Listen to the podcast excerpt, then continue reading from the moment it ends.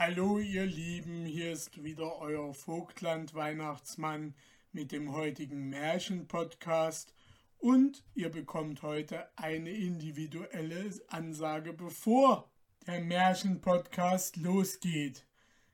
Was ist der Anlass? Der Anlass ist einfach, dass heute das letzte Märchen der Brüder Grimm, nämlich der Meisterdieb, im Märchen-Podcast kommt und ich euch darauf vorbereiten möchte, dass es natürlich weitere Märchen-Podcasts geben wird, aber keine mehr von den Brüdern Grimm.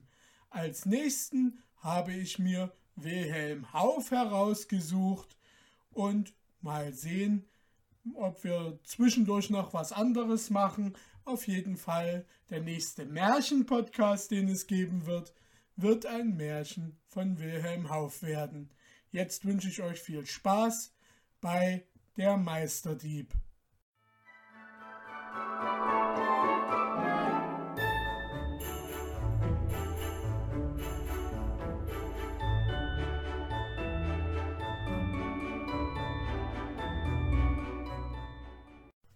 Aus den Märchen der Brüder Grimm hört ihr heute Der Meisterdieb. Eines Tages saß vor einem ärmlichen Hause ein alter Mann mit seiner Frau und wollte von der Arbeit ein wenig ausruhen. Da kam auf einmal ein prächtiger, mit vier Rappen bespannter Wagen herbeigefahren, aus dem ein reich gekleideter Herr stieg. Der Bauer stand auf, trat zu dem Herrn und fragte, was sein Verlangen wäre und worin er ihm dienen könnte. Der Fremde reichte dem Alten die Hand und sagte ich wünsche nichts, als einmal ein ländliches Gericht zu genießen. Bereitet mir Kartoffeln, wie ihr sie zu essen pflegt. Dann will ich mich zu eurem Tisch setzen und sie mit Freude verzehren. Der Bauer lächelte und sagte, Ihr seid ein Graf oder Fürst oder gar ein Herzog. Vornehme Herren haben manchmal solch ein Gelüsten. Euer Wunsch soll aber erfüllt werden. Die Frau ging in die Küche und fing an, Kartoffeln zu waschen und zu reiben und wollte Klöße daraus bereiten, wie sie die Bauern essen. Während sie bei der Arbeit stand, sagte der Bauer zu dem Fremden Kommt einstweilen mit mir in meinen Hausgarten, wo ich noch etwas zu schaffen habe. In dem Garten hatte er Löcher gegraben und wollte jetzt Bäume einsetzen. Habt ihr keine Kinder? fragte der Fremde, die euch bei der Arbeit behilflich sein könnten. Nein, antwortete der Bauer. Ich habe freilich einen Sohn gehabt, setzte er hinzu, aber der ist schon seit langer Zeit in die weite Welt gegangen. Er war ein ungeratener Junge, klug und verschlagen, aber er wollte nichts lernen und machte lauter böse Streiche. Zuletzt lief er mir fort, und seitdem habe ich nichts von ihm gehört.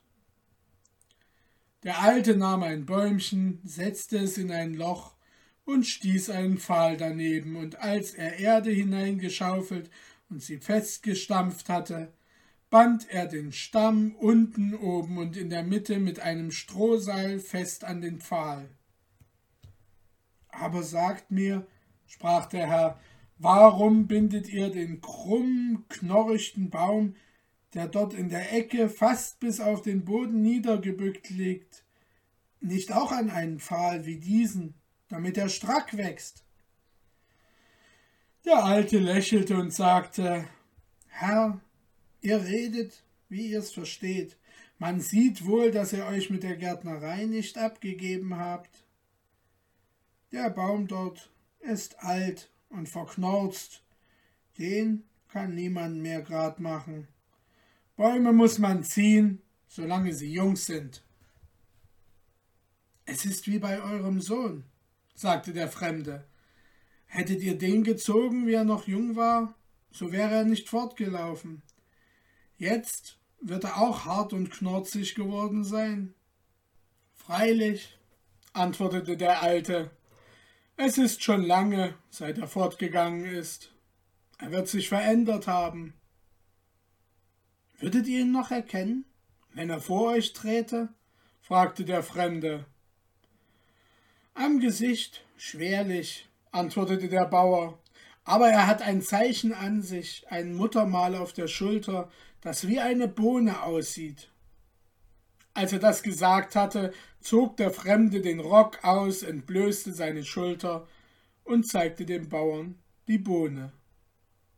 Herr Gott, rief der Alte, du bist wahrhaftig mein Sohn. Und die Liebe zu seinem Kind regte sich in seinem Herzen. Aber, setzte er hinzu, wie kannst du mein Sohn sein? Du bist ein großer Herr geworden und lebst in Reichtum und Überfluss. Auf welchem Weg bist du dazu gelangt? Ach, Vater, erwiderte der Sohn, der junge Baum war an keinen Pfahl gebunden und ist krumm gewachsen. Jetzt ist er alt, er wird nicht wieder gerad. Wie ich das alles erworben habe? Ich bin ein Dieb geworden. Aber erschreckt euch nicht, ich bin ein Meisterdieb. Für mich gibt es weder Schloss noch Riegel. Wonach mich gelüstet, das ist mein. Glaubt nicht, dass ich stehle wie ein gemeiner Dieb. Ich nehme nur vom Überfluss der Reichen. Arme Leute sind sicher. Ich gebe ihnen lieber, als dass ich ihnen etwas nehme. So auch, was ich ohne Mühe und List und Gewandtheit haben kann, das rühre ich nicht an. Ach, mein Sohn, sagte der Vater, es gefällt mir doch nicht, ein Dieb bleibt ein Dieb. Ich sage dir, es nimmt kein gutes Ende. Er führte ihn zu der Mutter, und als sie hörte, dass es ihr Sohn war, weinte sie vor Freude, als er ihr aber sagte, dass er ein Meisterdieb geworden wäre, so flossen ihr zwei Ströme über das Gesicht. Endlich sagte sie, wenn er auch ein Dieb geworden ist, so ist er doch mein Sohn, und meine Augen haben ihn noch einmal gesehen. Sie setzten sich an den Tisch und er aß mit seinen Eltern wieder einmal die schlichte Kost, die er lange nicht gegessen hatte.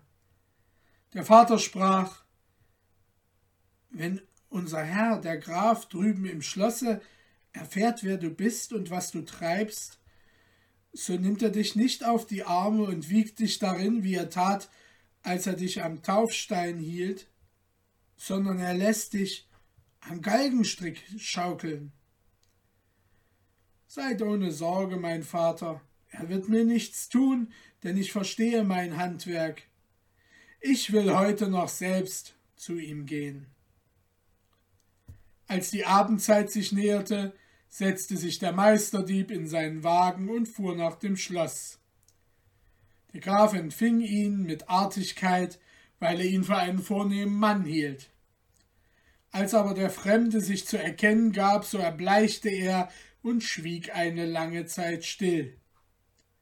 Endlich sprach er Du bist mein Pate, deshalb will ich Gnade für Recht ergehen lassen und nachsichtig mit dir verfahren, weil du dich rühmst, ein Meisterdieb zu sein so will ich deine Kunst auf die Probe stellen. Wenn du aber nicht bestehst, so musst du mit des Seilers Tochter Hochzeit halten, und das Gekrächze der Raben soll deine Musik dabei sein. Herr Graf, antwortete der Meister, denkt euch drei Stücke aus, so schwer ihr wollt. Und wenn ich eure Aufgabe nicht löse, so tut mit mir, wie euch gefällt. Der Graf sann einige Augenblicke nach, dann sprach er Wohlan. Zum ersten sollst du mir mein Leibpferd aus dem Stalle stehlen, zum anderen sollst du mir und meiner Gemahlin, wenn wir eingeschlafen sind, das Betttuch unter dem Leib wegnehmen, ohne dass wir es merken, und dazu meiner Gemahlin den Trauring vom Finger.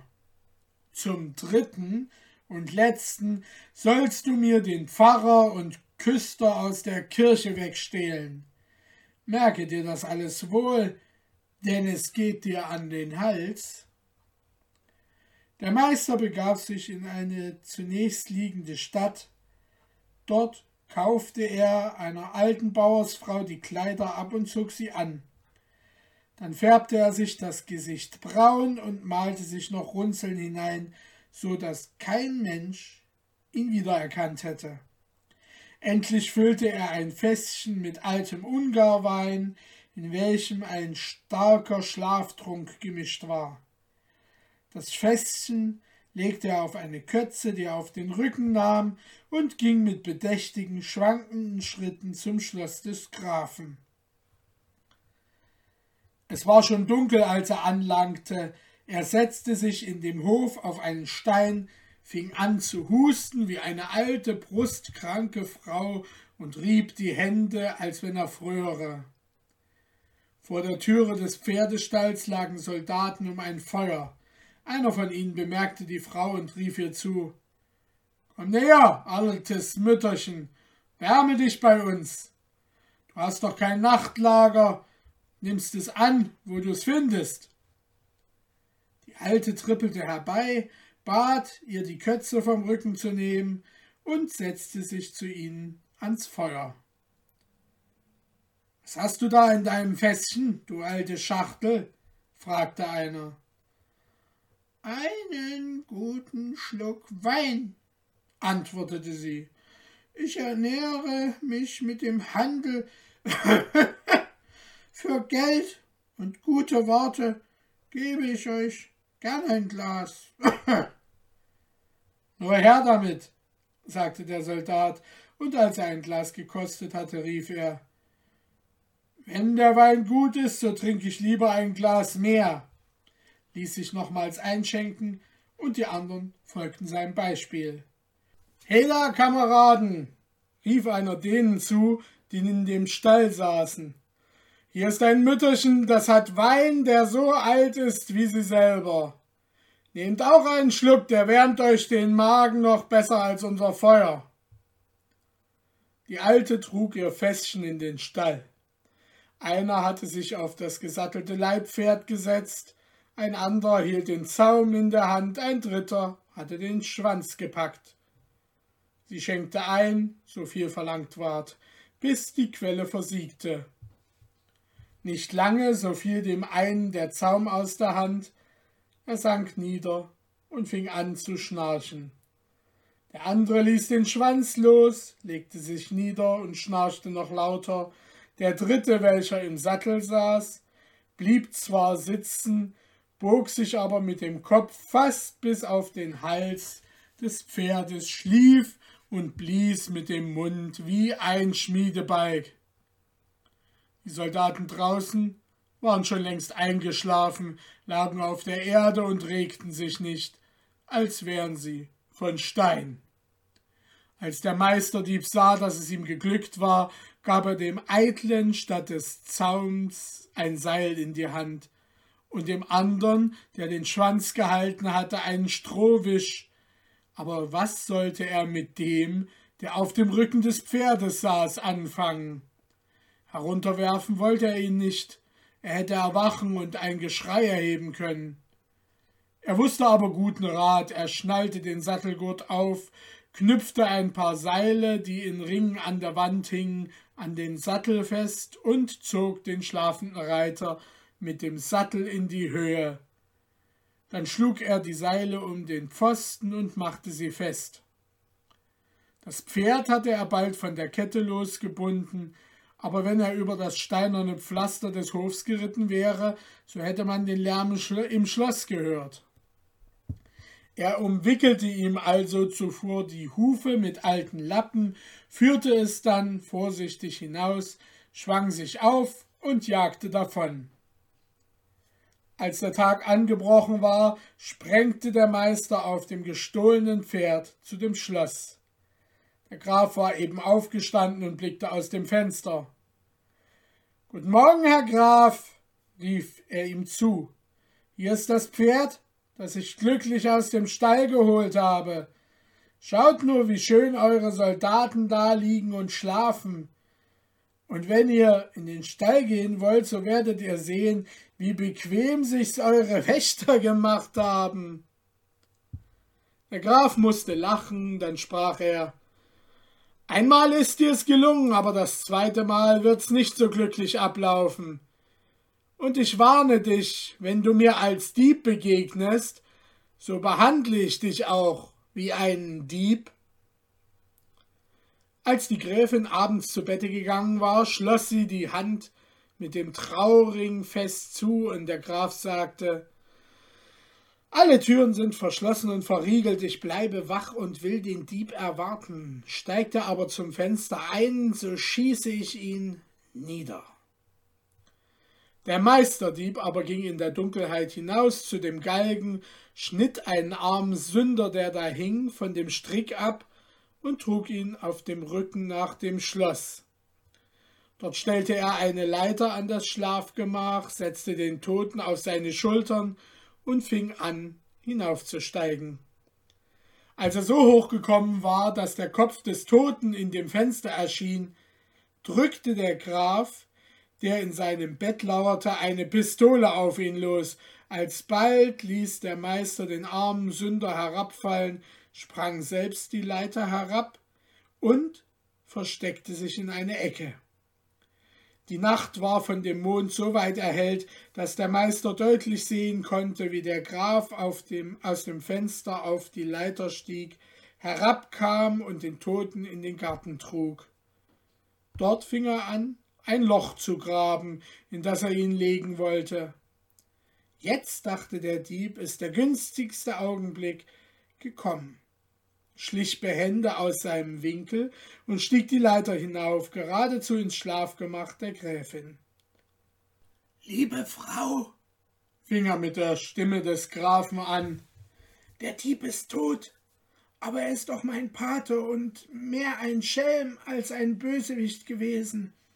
Ich will ihn der öffentlichen Schande nicht preisgeben.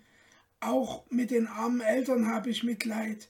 Ich will ihn, bevor der Tag anbricht, selbst im Garten begraben, damit die Sache nicht ruchbar wird. Gib mir auch das Betttuch, so will ich die Leiche einhüllen und ihn wie einen Hund verscharren. Die Gräfin gab ihm das Tuch.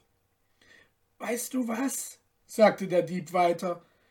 Ich habe eine Anwandlung von Großmut. Gib mir noch den Ring, der Unglückliche hat sein Leben gewagt, so mag er ihn mit ins Grab nehmen. Sie wollte dem Grafen nicht entgegen sein, und obgleich sie es ungern tat, so zog sie doch den Ring vom Finger und reichte ihn hin. Der Dieb machte sich mit beiden Stücken fort und kam glücklich nach Haus, bevor der Graf im Garten mit seiner Totengräberarbeit fertig war. Was zog der Graf für ein langes Gesicht, als am andern Morgen der Meister kam und ihm das Betttuch und den Ring brachte. Kannst du hexen? sagte er zu ihm. Wer hat dich aus dem Grab geholt, in das ich dich selbst gelegt habe, und hat dich wieder lebendig gemacht? Mich habt ihr nicht begraben, sagte der Dieb, sondern den armen Sünder am Galgen und erzählte ausführlich, wie es zugegangen war, und der Graf musste ihm zugestehen, dass er ein gescheiter und listiger Dieb wäre. Aber noch bist du nicht zu Ende, setzte er hinzu. Du hast noch die dritte Aufgabe zu lösen, und wenn dir das nicht gelingt, so hilft dir alles nichts. Der Meister lächelte und gab keine Antwort. Als die Nacht hereingebrochen war, kam er mit einem langen Sack auf dem Rücken, einem Bündel unter dem Arm und einer Laterne in der Hand zu der Dorfkirche gegangen. In dem Sack hatte er Krebse, in dem Bündel aber kurze Wachslichter. Er setzte sich auf den Gottesacker, holte einen Krebs heraus und klebte ihm ein Wachslichtchen auf den Rücken. Dann zündete er das Lichtchen an, setzte den Krebs auf den Boden und ließ ihn kriechen. Er holte einen zweiten aus dem Sack, machte es mit diesem ebenso und fuhr fort, bis auch der letzte aus dem Sacke war. Hierauf zog er ein langes schwarzes Gewand an, das wie eine Mönchskutte aussah, und klebte sich einen grauen Bart an das Kinn. Als er endlich ganz unkenntlich war, nahm er den Sack, in dem die Krebse gewesen waren, ging in die Kirche und stieg auf die Kanzel. Die Turmuhr schlug eben zwölf. Als der letzte Schlag verklungen war, rief er mit lauter gellender Stimme Hört an, ihr sündigen Menschen, das Ende aller Dinge ist gekommen, der jüngste Tag ist nah. Hört an, hört an. Wer mit mir in den Himmel will, der krieche in den Sarg. Ich bin Petrus, der die Himmelstür öffnet und schließt. Seht ihr, draußen auf dem Gottesacker wandeln die Gestorbenen und sammeln ihre Gebeine zusammen. Kommt, kommt und kriecht in den Sarg, die Welt geht unter. Das Geschrei erschallte durch das ganze Dorf. Der Pfarrer und der Küster, die zunächst an der Kirche wohnten, hatten es zuerst vernommen, und als sie die Lichter erblickten, die auf dem Gottesacker umherwandelten, merkten sie, dass etwas Ungewöhnliches vorging, und sie traten in die Kirche ein. Sie hörten der Predigt eine Weile zu, dann stieß der Küster den Pfarrer an und sprach Es wäre nicht übel, wenn wir die Gelegenheit benutzten und zusammen vor dem Einbruch des jüngsten Tages auf eine leichte Art in den Himmel kämen. Freilich, erwiderte der Pfarrer, das sind auch meine Gedanken gewesen. Habt ihr Lust? So wollen wir uns auf den Weg machen. Ja, antwortete der Küster, aber ihr, Herr Pfarrer, habt den Vortritt, ich folge nach.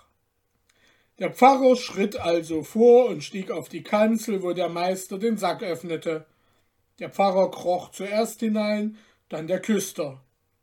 Gleich band der Meister den Sack fest zu, packte ihn am Bausch und schleifte ihn die Kanzeltreppe hinab. So oft die Köpfe der beiden Toren auf die Stufen aufschlugen, rief er Jetzt geht's schon über die Berge. Dann zog er sie auf gleiche Weise durch das Dorf, und wenn sie durch Pfützen kamen, rief er Jetzt geht's schon durch die nassen Wolken.